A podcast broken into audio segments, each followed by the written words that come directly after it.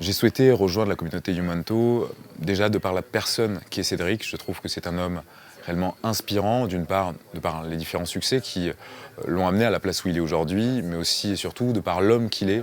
Il m'inspire réellement euh, pour sa gentillesse, pour son humilité. Je le disais encore récemment à un ami, j'espère lui ressembler à son âge.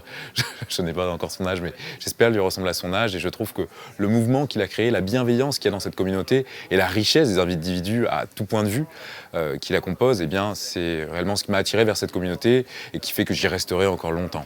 Ce que je trouve dans cette communauté, encore une fois, c'est des individus d'une richesse folle, avec une expérience incroyable, et donc, euh, par le biais de Gabriel, de Hugo, euh, de Cédric, eh bien, des raccourcis, des raccourcis qui me permettent d'aller plus vite, de m'enrichir plus rapidement, de recruter plus rapidement, de me développer à titre personnel plus rapidement.